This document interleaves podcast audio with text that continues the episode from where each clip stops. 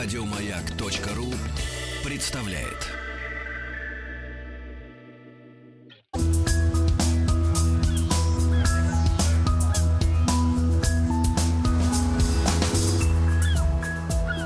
Голубая лента. Доброе утро. Утро доброе. Доброе. Утро Здравствуйте. доброе.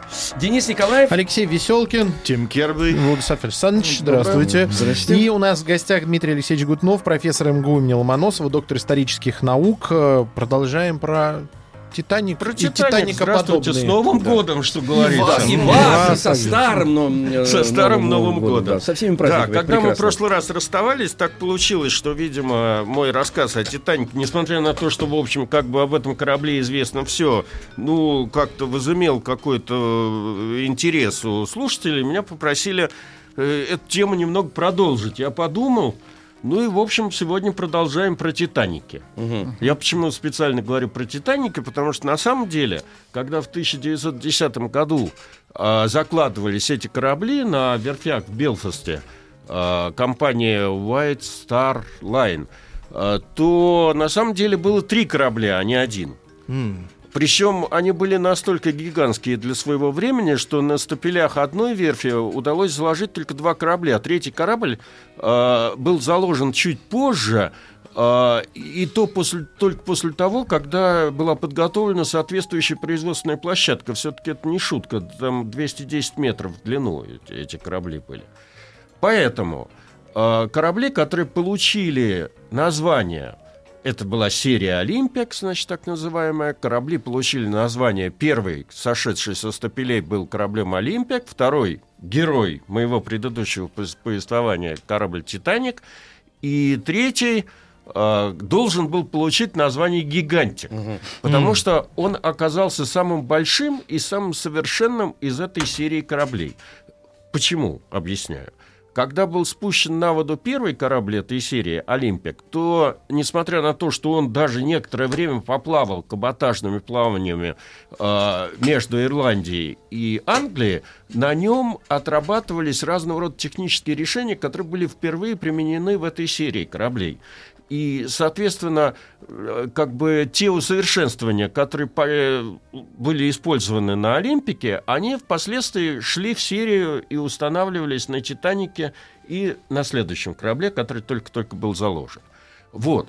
А, поэтому строительство третьего корабля, оно немного запаздывало, потому что он оказался больше всех остальных, там что-то такое на несколько сот э, тонн водоизмещением.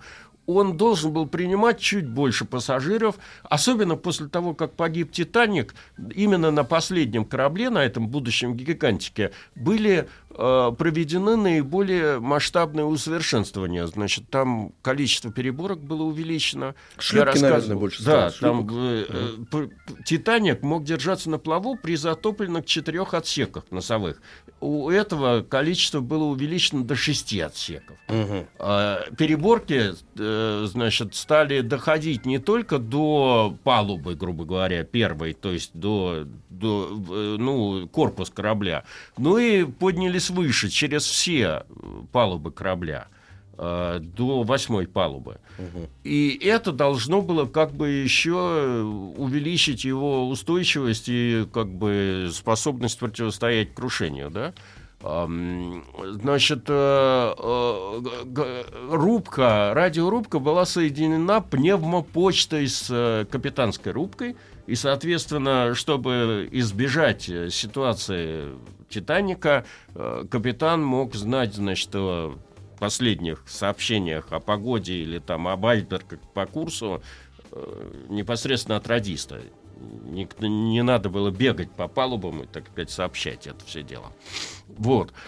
А, э, количество шлюпок было увеличено, причем вот эти вот э, шлюп-балки, э, которые держали шлюпки, были спроектированы таким образом, чтобы даже при крене там 40 градусов они могли спокойно э, опускать эти шлюпки на воду. Ну и, в общем, было предпринято довольно большое количество мер для увеличения живучести этого корабля. Вот. А, ну, а затем, собственно говоря, произошли небольшие метаморфозы с названием. Как гигантик стал Титаником. Тоже довольно любопытная история.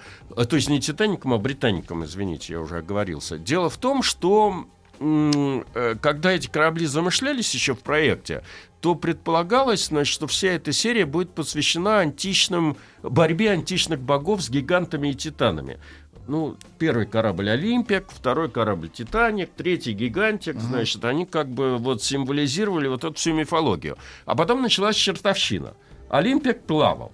И с ним было все в порядке. Если вы помните, значит, всю историю с э, олимпийскими богами, атлантами и титанами, то в результате кровопролитных сражений в итоге эти все титаны и гиганты э, были разбиты. Там, по-моему, Прометей в качестве одного из таких титанов, как вы знаете, чуть ли не в Абхазии кончил свои дни, передав людям э, огонь.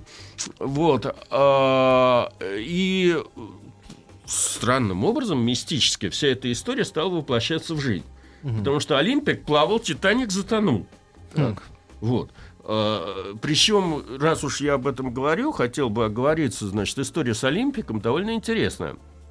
А, После того, как он вышел на Атлантической, так сказать, линии и плавал довольно успешно, а война его застала на пути в Нью-Йорк, поэтому ему срочно пришлось, значит, в- как бы добираться до Нью-Йорка, и встал вопрос, что с ним делать дальше. Э, Через полгода эксплуатирования он еще некоторое время плавал на этой линии. То есть пока еще у воюющих сторон в Первую мировую войну э, хватало благородства, ведь Первая мировая война отличается тем, что именно тогда произошло э, отказ от вот этой всей традиции благородства в войне, которая была еще со времен Наполеона. Понимаете? Да-да.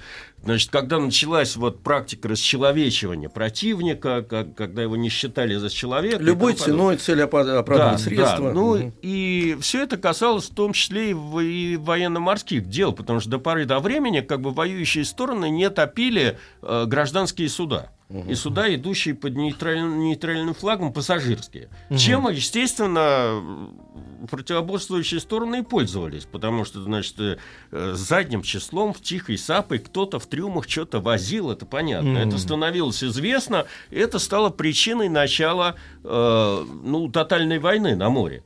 Особенно это касалось Германии, которая была менее обеспечена ресурсами, больше зависела от поставок из-за границы, и, соответственно, она стала топить английские и американские суда. Лузитания пала жертвой Ну да. этого всего дела. Но об этом я как- как-нибудь в следующий раз расскажу. А что касается Олимпика, то его, естественно, мобилизовали, все эти украшения с него сняли, э, он был переоборудован в транспорт, участвовал в переброске английских войск э, из Англии вот на Средиземноморский театр военных действий, вот это говорит, Дарданельская операция, Галиполийская операция, там э, у союзников перевалочная база была на острове Лемнос. Там был крупнейший, по-моему, в Первой мировой войне перевалочный госпиталь. И вот, значит, э, туда высаживались войска, и оттуда они уже, перед, так сказать, на э, плацдарм в Галиполи шли. И э, Олимпик поучаствовал в этом деле, потом Галиполийская операция на некоторое время, так сказать, вообще активность на Средиземном море поутихла, корабль был отозван в Англию, но затем, вот после гибели Лузитании, когда Соединенные Штаты вступили в войну, потребовалась переброска большого количества войск из Америки в Европу, и этот Олимпик был снова мобилизован. А, Во время, он, по-моему, три или четыре рейса совершил с войсками. Так вот, во время одного из таких рейсов в 16 году а, его атаковала немецкая подводная лодка. К счастью, э, этот э, удар был... Ну, торпеда прошла мимо. Но капитан корабля развернулся, поскольку у этого Олимпика был довольно большой, так сказать, э, пре- преимущество перед подводной лодкой в ходе, в скорости. Он развернулся, нагнал подводную лодку и ее протаранил. Ничего себе. Ничего себе. Это Она, был- она да. уйти не, не могла еще. Она Да, не да. могла медленнее. уйти. Да они же тогда примитивные достаточно да, были же. Да, Мгм. и это, пожалуй, единственный случай в военно-морской истории, вот когда гражданское судно как бы потопило военный корабль. А, Разозлило подводную Ощущение, как какое-то крупное травоядное затоптало не, не, хищника. Да что ж это такое делается? Какая-то мелочь, Он же да. еще Ну, сверху на нее смотрел. Есть, да. разные такие смешные истории, например, как клипер с Катти Сарк во время Второй мировой войны уходил от погони немецких рейдеров под парусами и ушел, так сказать. А, Да. Тоже прикольно, Вот. да. Но, но то, чтобы он вступил в бой, как бы и потопил корабль, такого не было, конечно. Вот.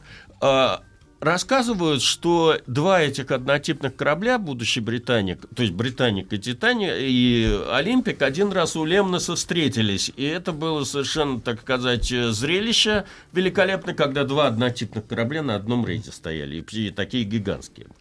Так вот, теперь я возвращаюсь э, к истории с э, гигантиком. Вот после все- всех этих здравых рассуждений решили не- больше не рисковать и переименовали гиган- гигантик в, э, в Британик. И так, значит, со стапелей в канун Первой мировой войны как раз во- вот, сошел вот этот вот самый Брита- Британик. А, в историю, опять же, английского мореплавания этот корабль вошел э, еще тем, что он не совершил ни одного коммерческого рейса практически. Значит, э, война началась, когда этот корабль был, эм, э, ну, он оснащался, там, значит, э, как бы наводилась красота, роскошь и тому подобное. Вообще говоря, э, Британик должен был быть самым шикарным кораблем вот этой вот всей серии. Э, Там предусматривалось, э, в отличие от Титаника, где было там, например, э, два лифта электрических, там предусматривалось четыре лифта.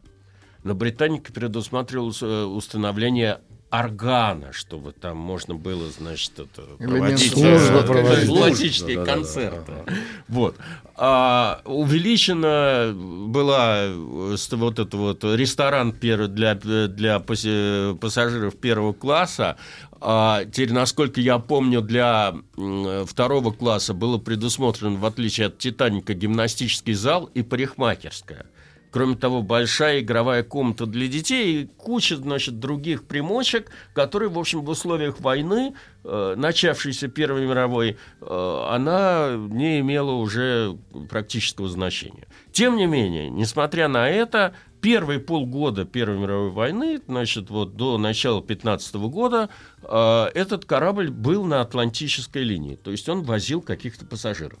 Никто не знает, возил ли он военные грузы, так сказать, но пассажиров он возил до поры до времени, пока еще немецкие подводные лодки окончательно не распоясались. Ну а потом началась вот эта вот замечательная Галиполийская операция. Когда союзники перебрасывали большие массы войск англо-французские э, на Средиземноморский театр военных действий, значит, требовалось захватить вот этот плацдарм в Галиполе для того, чтобы перерезать э, Дарданеллы. Э, Наши войска, кстати говоря, в этом тоже приняли участие. Но об этом почему-то как бы не, говор- не говорится. принято То есть, говорить. Не принято говорить. в последнее Вот. время. А, э, ну и в связи с этим возникла потребность в том, чтобы мобилизовать э, Британию. Причем, в отличие от своего собрата, вот этого вот самого Олимпика, который был просто переделан под транспорт, этот корабль был а, у него пред- другое предназначение оказалось. Дело в том, что уже первые бои вот, в Галиполе и там, в Малой Азии, они привели к огромным потерям. Со стороны союзников был организован э, перевалочный госпиталь на острове Лемнос, и, в общем, раненых было очень много, их надо было перевозить э, в Англию. И, соответственно, вот этот вот корабль «Британик» был в срочном порядке переделан под плавучий госпиталь. Он вошел в историю как крупнейший плавучий госпиталь времен Первой мировой войны. А, э, салон первого класса был превращен в операционную. Значит, соответственно, как бы большая часть внутренних помещений была переоборудована под склады с медицинскими э, этими сам- с, там, разными препаратами, там, необходимым медицинским оборудованием. Как можно было, начинили, значит, этот корабль медицинским оборудованием. А, э, Теперь э, численность экипажа корабля составляла 645 человек, насколько я помню, А еще в районе что-то такое 560 человек составлял медперсонал, фельдшеры, медсестры, хирурги. Персонал госпиталя самого. Персонал госпиталя. А сколько могли принять на борт? Э, Утверждается по литературе, что на борт они могли принять 3000 раненых. Ух, серьезно. Много. Значит, причем там э, довольно подробное описание этого всего дела, которое сводится к тому, что там было предусмотрено все, включая морг на этом корабле. Ну, есть, как-то неизбежно. Вот, да. А, и корабль, значит, э, стал ходить вот по линии между Саундгемптоном, где у него была база, и, эм, значит, э, Лемнесом. А, вообще, в принципе, было совершено четыре успешных рейса. То есть даже пять на самом деле, которые э, это 15 год и 16 год. А, в общем, особых приключений не было. А, корабль исправно доходил до Лемноса, забирал раненых. А, единственное, что там было большое количество, вот сообщается, знаете, Первая мировая война, она привела к совершенно другим категориям вот, ранений, угу. которые мы себе не представляли в условиях предыдущих войн. Это не только химическое отравление, о чем снято много фильмов. А, например, э, количество разрывных снарядов, которые вот было, оно приводило к таким травмам, с которыми раньше хирурги не сталкивались. Например, угу. черепно-лицевой хирургии потребовалось. Ну, То да. есть у людей там пол подбородка. Это причина, снизу. почему каска и да. шлемы вернулись э, в войну. Да, да, да, именно так. Вот. А, и поэтому, значит, как бы в штате этого госпиталя плавучего было довольно много для того времени экзотических э, специальностей, вот типа черепно-лицевого хирурга, который... Вот. А, теперь э, где-то, значит, в середине 16 года интенсивность боев в, в Средиземном море спала, и э, этот британик чуть не мобилизовали, э, чуть не демобилизовали, потому что он там, по-моему, месяца три простоял в доке.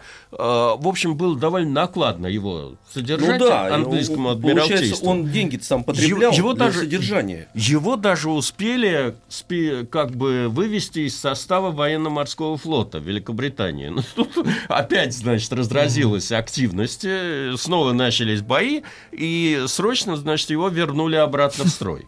Туда и, вот сюда вот, его. Да, в конце 16 года произошли, э, то есть он дважды опять побывал в зоне боевых действий, причем если пятый рейс э, этого корабля прошел, опять же, без особых приключений, то, собственно говоря, шестой, шестой рейс оказался э, трагическим. Mm. А, Значит, э, дело было, ну, вообще говоря, после пятого рейса э, корабль должен был встать в сухой док на профилактику. Потому что э, полтора года использования приводило к тому, что там нужно было там, чистить котлы, в общем, проверять там все это хозяйство техническое. Но количество раненых, значит, на Лемносе было настолько велико, что в конце концов решили, что вот это, э, еще один рейс корабль должен совершить. И вот, значит, э, британик тронулся в путь, э, где-то он 9 дней был в пути, наконец, где-то 16 декабря он вошел в пролив между, ну, достиг греческого архипелага и наш, зашел в пролив около греческого острова Кеа, и тут, значит, в 8 часов, э, по-моему, 2 минуты э, утра корабль сотряс от большого взрыва по правому борту на носу. Так. Значит, э, и стал оседать значит, угу. на нос. Капитан понял, что это Задирая мина... корму, получается, да? М? Задирая корму. Задирая корму. Угу. То есть, э, на самом деле, история повторилась совершенно с, э, как с Титаником. Угу. Но я э, хотел подробнее, так сказать, об этой катастрофе рассказать. Э, потому что развивалась она немного по-другому. И самое смешное, что корабль затонул, в отличие от Титаника, продержался на плаву два часа там с, с гаком, Очень 40 мало. минут. Угу. А этот затонул за 55 минут. при всем том, что там были проведены все, все возможные э, усовершенствования. Хотели как лучше. Как, ну, ну да, вот буквально так. Значит, э, капитаном был в то время капитан Чарльз Бар, Бар, Бартлетт. А он э, понял, что, в общем, дело плохо, и э, велел готовиться к эвакуации. Э, сильно помогло ситуации то, что корабль был пустой, то есть там были только эти обслуживающий персонал и команда. Поэтому они были более подготовлены, и как бы эвакуация, которая грозила произойти, она должна была быть более организованной, чем если бы там было куча раненых, вообще посторонних людей. Есть предложение утопить Британик после новостей. Ты говоришь. Угу. Да, давайте сейчас, сейчас новости, да. Хорошо.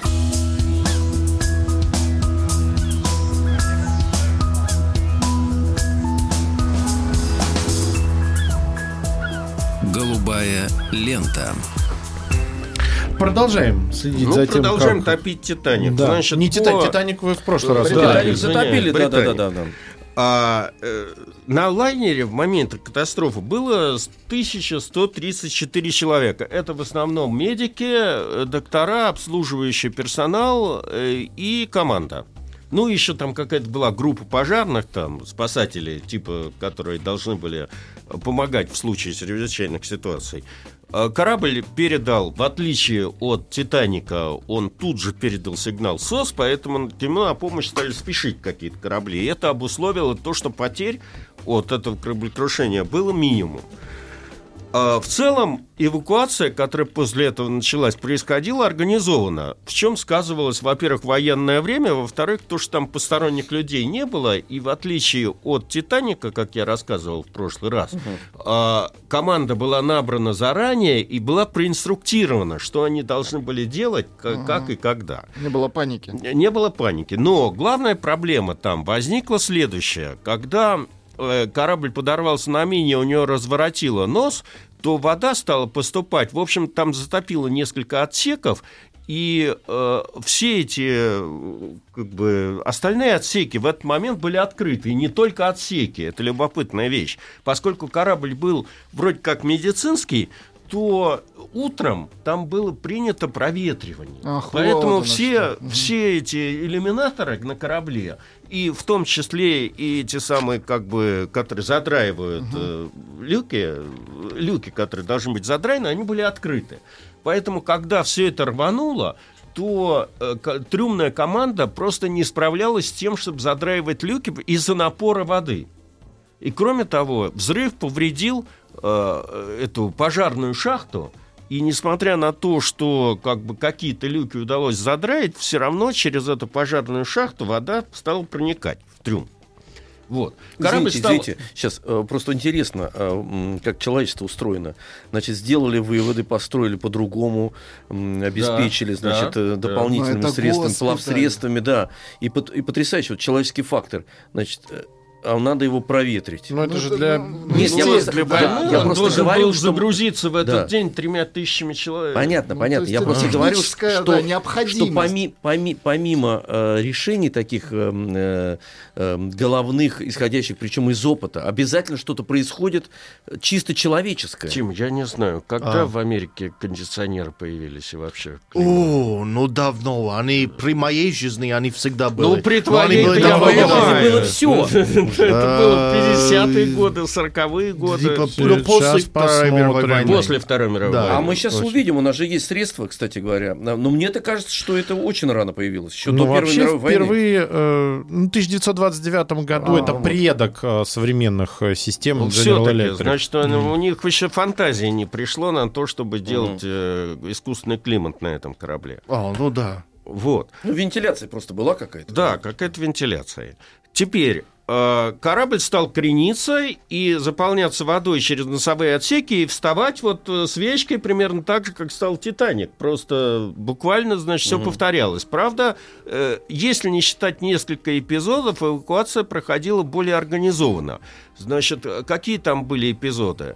Э, группа как раз спасателей, пожарников, которые должны были, по идее, быть самыми организованными, значит, э, спустила шлюпку, не дожидаясь команды с капитанского мостика. Э, поскольку... Ну, профессионально поступили. Да, ну, в общем, эту шлюпку разнесло. Она... Второй момент заключался в следующем. Когда корабль э, стал погружаться, то он стал, значит, э, вставать как бы свечкой. Из-под воды э, появились э, винты, которые продолжали вращаться, потому что двигатели продолжали еще Не работать. Них, ага. Значит, э, в это время ближайшая шлюпбалка э, к этому к корме опустила шлюпку. И эта шлюпка попала под винты. Господи. И О. там было месиво. И 30 человек, Ужас. по сути дела, погибло вот О, в этой всей просто. мясорубке. Это было как бы самые главные потери. Все остальные были спасены.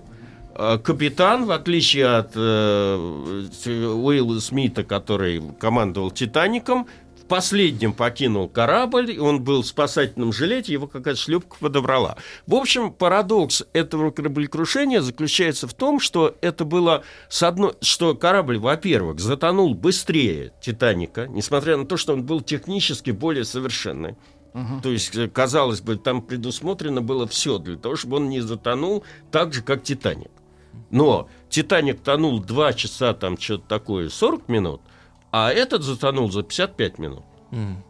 Значит, и второе, это наиболее успешная спасательная операция времен Первой мировой войны, потому что из этого всего компании в 1100 человек погибло 30. Все ну, остальные да, были спасены. Да. Вот парадокс этого всего дела. А дальше начинается уже после э, военная жизнь этого британика на дне моря. Довольно длительное время никто не знал вообще точного места. А море какое? Э, значит, ну, Средиземное море, а это не Адриатическое море, а как же его рядом с греческими островами? Эгейское? Эгейское да, море, вот. Просто а... глубина-то разная. Титаник лежит достаточно глубоко. Но и в холодной воде. Да, и в холодной Очень воде. И в холодной воде. Да, да, да. Значит, но тут история следующая заключалась. Она как бы разбивается на несколько частей. Довольно долгое время все знали приблизительное место гибели этого корабля. Угу. В 70-е годы, в 1975 году и в Кусто, Жанны в Кусто, знаменитый акванавт, значит, который там испытывал какое-то очередное оборудование и искал Атлантиду, mm. нашел mm. местоположение этого корабля. Причем его аквалангисты обследовали корабль и, э, в общем, подтвердили то, что мы и так знали – переборки на этом корабле деформированы, значит, э, эти э, разного рода люки не задраены, то есть было ясно, что катастрофа развивалась э, не так, как она планировалась. Стихийно. Да, стихийно.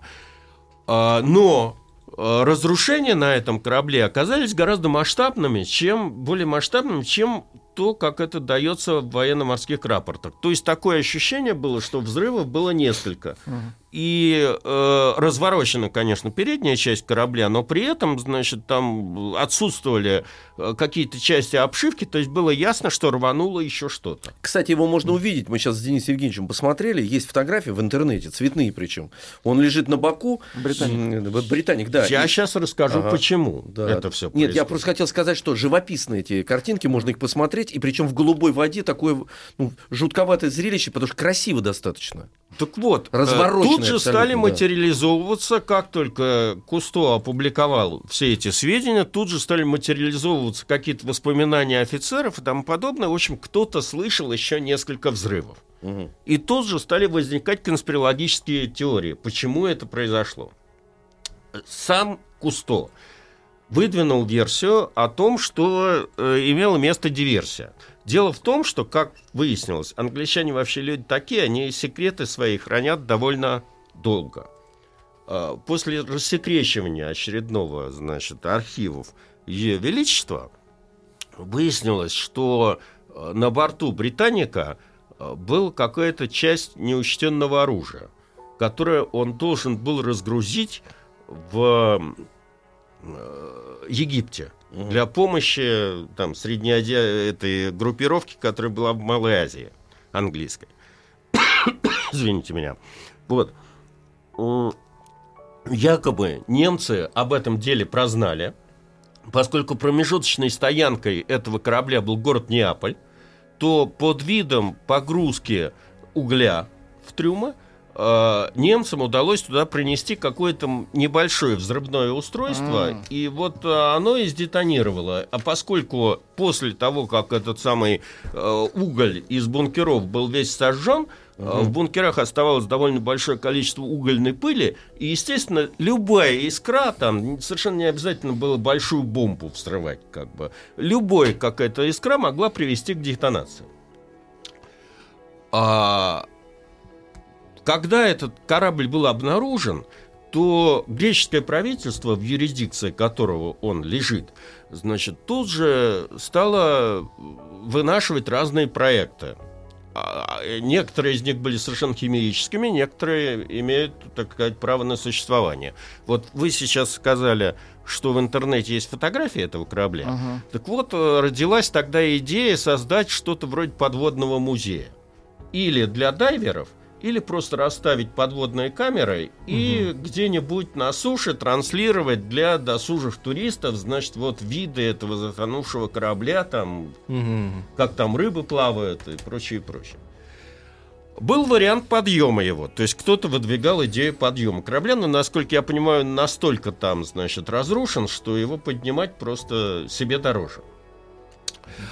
А у меня с, этой, с этим кораблем свои счеты, потому что в 1996 году я, как молодой сотрудник Российской, э, Института истории Российской Академии Наук, значит, был в Англии на стажировке. Кстати говоря, попросился в архив Адмиралтейства, меня туда пустили. Угу. Это было очень интересно, потому что последним был адмирал Извольский, угу. значит, до меня в 16 угу. году. Вот. А я там был по другому поводу, не по Титанику, а по Черному принцу. Значит, надо мной там хорошо посмеялись англичане. Этот корабль, который якобы затонул с грузом золота в Крымскую да, да, да, войну. Вот. А там они жили другой историей, тоже довольно смешной. Дело в том, что в 1996 году английское адмиралтейство решило все-таки, век кончается, они решили провести ревизию, значит, тех кораблей, которые находятся у них э, под, под ружьем. И выяснили довольно примечательную вещь, что оказывается у них, значит, еще в строю числятся корабли, которые давно затонули еще во времена Первой мировой войны. А. И надо было с ними что-то делать, с балансом Что-то делать, очень удалить. Любимое дело наших бухгалтеров, списать с баланса это все, знаете, каким-то образом. А тогда, может быть, деньги шли на эти корабли все вот, эти годы? Вот, Тим, я к этому, Ты я гений, к этому и Тим. клоню. Самое Английская коррупция. Я, я это читал yeah. со смешанным, значит, чувством ужаса и восхищения, uh-huh. но, значит, поступило предложение провести аукцион по продаже этих крав, при том, что половина их просто была уже рухлядью откровенной, а половина лежала на дне морском, но они считались государственной собственностью. То есть э, не было такого закона. Не утерянный, а припаркованный. Да. На дне. То есть вы хотите сказать, что аукцион по продаже Чего лежащих нет? на дне кораблей. Да, да, которые а. являлись собственностью ее величества королей. А Стапу Бендеру такого даже не Значит, от, а от ее величества, но самое главное, никаких, так сказать, противопоказаний не поступило. Поэтому аукцион этот состоялся. К чему я веду разговор?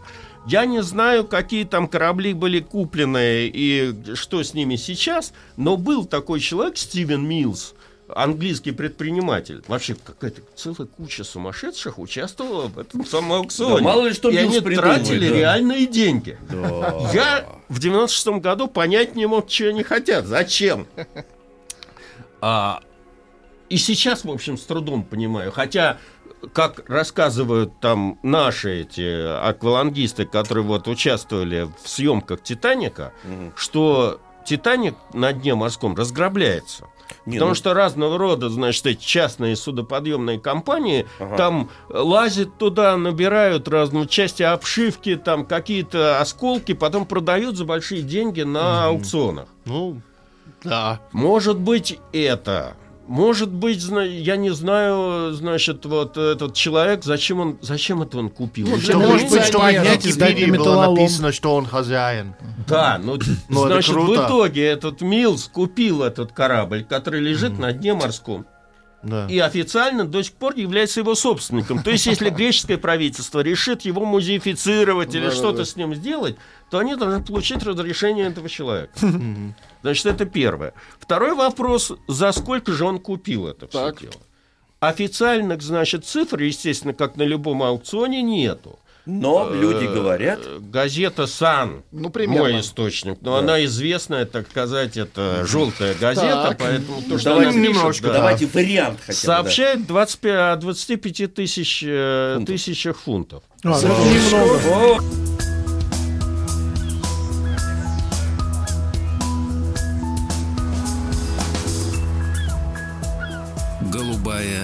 Лента.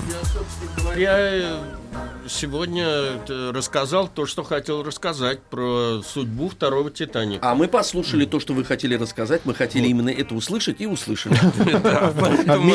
Мы с вами так э, легко вплыли в такую довольно объемную тему, которая связана с тем, как участвовали эти трансатлантики в Первой мировой войне я успел рассказать про два корабля, но на самом деле, значит, гла- главным, так сказать, в этой всей истории является конкурент Олимпика на трансатлантических трассах э, Лузитания. Угу. Тоже английский корабль Cunard угу. Line, который, компания Cunard Line, которая погибла в результате торпедирования таки а, немецкими подводными лодками, и что привело, в общем, как бы взрыву негодования в Америке, конечно, вполне справедливому, потому что погибло там тоже полторы тысячи человек, но э, при этом, конечно, английская, так сказать, пропаганда, она сделала все для того, чтобы распалить этот скандал до масштаба, чтобы американцы уже не могли не участвовать ну э, да. Не, и для не тех в Америке, которые любят угу. теории Кроме заговора, того, что да. это случилось, и сразу все газеты США устроились против немцев и ярко да, вызывали, да. чтобы народ э, встал воевать. С совершенно верно. Да. Это первое обстоятельство. А второе обстоятельство, конечно, там было все не совсем чисто, потому что, опять же, в трюмах Лузитании э, шли военные грузы. И угу. немцы, видимо, об этом знали. Ага. Да, ну это тоже Об этом газеты и молчала. То есть по, раньше, ну в то время нельзя было, да? То есть если он пассажирский, он не имеет да, права... Да, да, именно да, это. Он а определенные знаки на себе. Вот, например, ну, госпитальный корабль, ясно, он там с красными крестами и выкрашен в белый цвет. А э, эти корабли трансатлантики нейтральных стран, они еще на себе знаки несли определенные, значит, что на нем нету вооружения. Что угу. типа он не... Поэтому он не может быть потоплен. Значит, но, естественно, воюющие стороны сплошь и рядом это дело нарушали. Конечно, значит, я забегая вперед, на самом деле мне надо это будет рассказывать в следующий раз. А, но на самом деле там везли какое-то нелетальное оружие, как сейчас модно говорить. Угу. Ну, снаряжение. Скажем. Ну, понятно. Но все равно это было, так сказать, э, связано с военными действиями. Поэтому у немцев было там определенные как бы свои как бы счеты, и поэтому они его и торпедировали. Есть э, нюанс, сейчас скажу, чисто технически этих, этой всей серии. Ведь «Титаник» эм, и все эти корабли, они же четырехтрубные, хотя рабочих было три трубы. Три а, трубы. Да, да, четвертая а послед... была для а, красоты. Нет, не совсем Нет? для красоты, она была для вентиляции. И на Титанике, в частности, там еще внизу, вообще говоря, помещение для содержания животных. Там да все в трубу, чтобы уходило, да? Да, да. Ну, чтобы свинки, курочки в трубу. Да, да, да, да. Но это все в следующий раз. Спасибо большое. У нас в гостях был Дмитрий Алексеевич Гутнов, профессор МГУ Ломоносова, доктор исторических наук. Благодарим вас. Еще больше подкастов на радиомаяк.ру